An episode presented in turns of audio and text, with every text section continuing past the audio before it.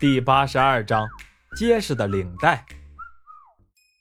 为首的大汉拿眼扫了一下于娟子，眼里立即露出了贪婪的眼神。又听到马峰流利的日语，不禁一呆，吞了一口口水，假惺惺的一笑，才对马峰说：“我们没有恶意的，我们经理想请你去谈一笔生意。”说完，拿枪一指马峰。马峰看了一下周围的形势，要是自己现在动手的话，可不能保证不伤了于娟子，就配合的点点头说：“好。”我虽然不知道你们经理是谁，但是你们就是用这种方法请人吗？为首的大汉直接把这一句话自动过滤了。四个人压着马峰来到了轿车面前。马峰看了一眼一直用枪顶着于娟子腰的大汉一眼，无奈的坐到了车里。两个大汉把于娟子推上车后，也一左一右的跟了进来。虽然轿车的后排空间比较大。但是坐进来四个人也是十分拥挤。于娟子看了看从自己旁边上来的大汉，厌恶的一皱眉，毫不犹豫的坐到了马峰的腿上。马峰隐蔽的按了一下手腕上电子表旁边的一个按钮，这块手表就是马峰下飞机的时候方大海放到他兜里的。另外还有一张纸条，上面写着定位芯片。按左边按钮，有效距离五公里。当时马峰一笑，感觉他们有点过分小心了。没想到现在倒用上了。轿车在市区兜了几个圈子，进入了一个独立的小别墅。马峰和于娟子被押着走进了房间，穿过大厅，来到里面的一个房间。拉开房间的门，马峰和于娟子推推搡搡的弄了进去。有个小子想卡于娟子的油，伸手就摸于娟子的屁股，被马峰用手一拨，那个小子差点就趴在了地上。另外一个人立即紧张的用枪指向了马峰。于娟子一见马峰替他出头，毫无做俘虏的觉悟，一手拉着马峰，一边狠狠地瞪了旁边小子一眼。马峰抱着好汉不吃眼前亏的想法走进了房间。也就是马峰，要是朴树或者莫叶在旁边，从这几个人拿枪的姿势上，就立即能判断出，这几个家伙除了为首的那个，其他的全都是菜鸟。马峰四处看了一眼，房间布置的十分普通，和大多数的办公室一样，几张宽大的沙发，一张大大的老板桌，桌子后面坐着一个矮胖子。矮胖子见马峰和于娟子被押进来，站起来笑眯眯地说：“呵呵，马峰先生，欢迎你的到来。自我介绍一下，我是黑口社的病泽龟三。”马峰不动神色地看了病泽龟三一眼，随便地坐到了右边的沙发上。于娟子紧跟着马峰坐到了马峰的右边。马峰扫了于娟子一眼。起身从茶几上拿起了香烟，叼上一支，又反身坐下。不过他又坐到了于娟子的右边，把于娟子挤到了房间的左角。病泽龟三微笑着看着马峰，并没有制止，对屋里的手下使了个眼色。手下的四个大汉微微一鞠躬，除了为首的大汉外，其余三人都退出了房间。病则龟三开门见山地对马峰说：“马峰先生是蜜蜂企业的高管吧？”马峰点上香烟，吸了一口，好像对香烟的味道并不满意，皱了皱眉头说：“我想这个你们已经调查得很清楚了吧？就不用我说了吧？”病则龟三点点头：“呃，没错，我们关注你们企业已经很长时间了。”说实话，我们对你们的产品很有兴趣，并且还雇佣过商业间谍打探过你们厂。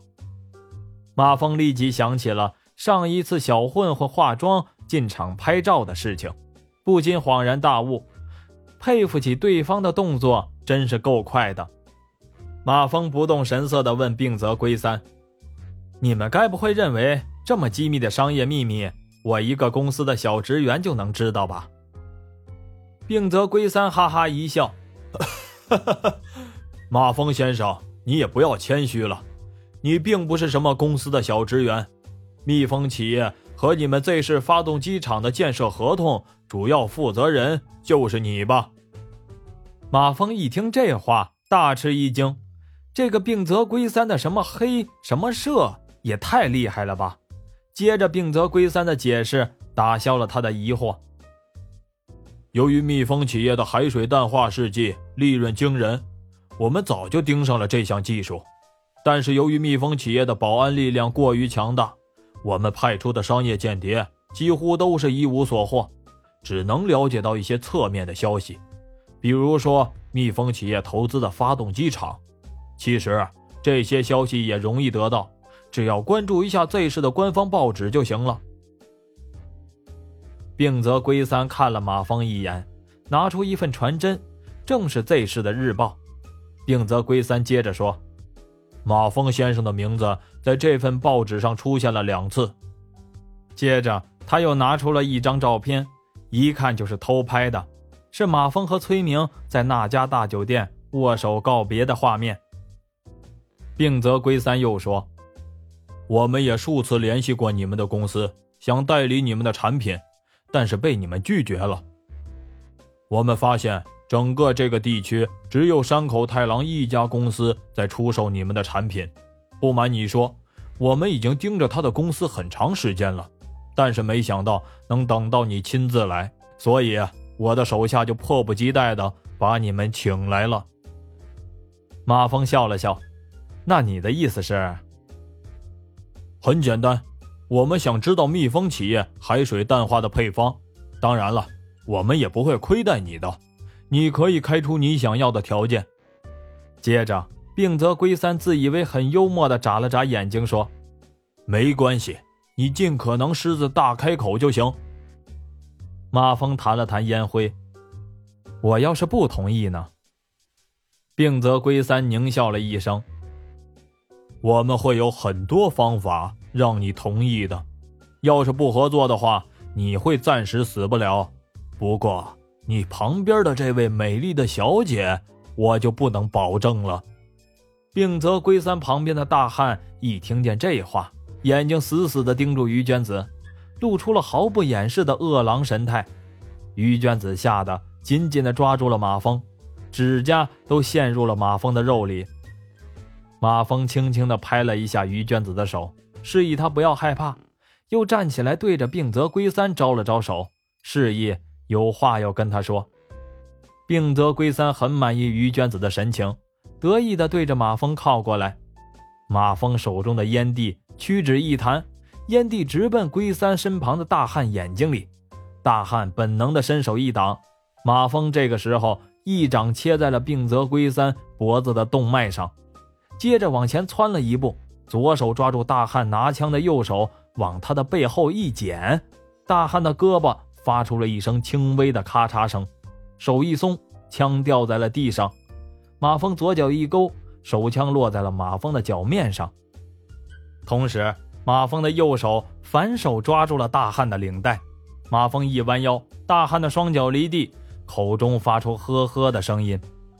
大汉挣扎了几下之后。脑袋一歪，晕了过去。